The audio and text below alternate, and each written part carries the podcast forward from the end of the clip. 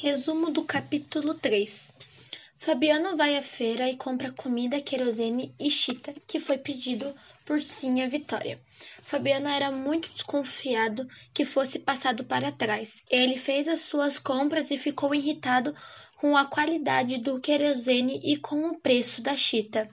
Então Fabiano resolveu tomar uma pinga no bar do seu Inácio.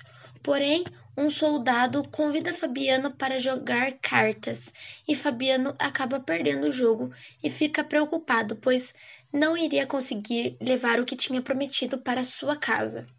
Saindo muito bravo do bar, o soldado acaba impedindo a passagem do Fabiano.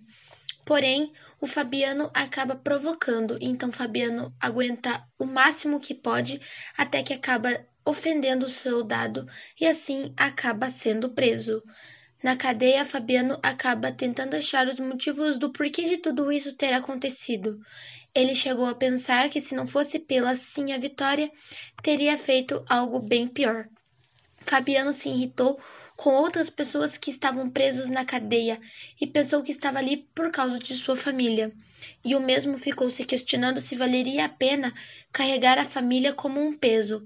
Pensava em seus filhos, que seriam brutos e bravos igual o pai e no fim acabariam sofrendo igual Fabiano.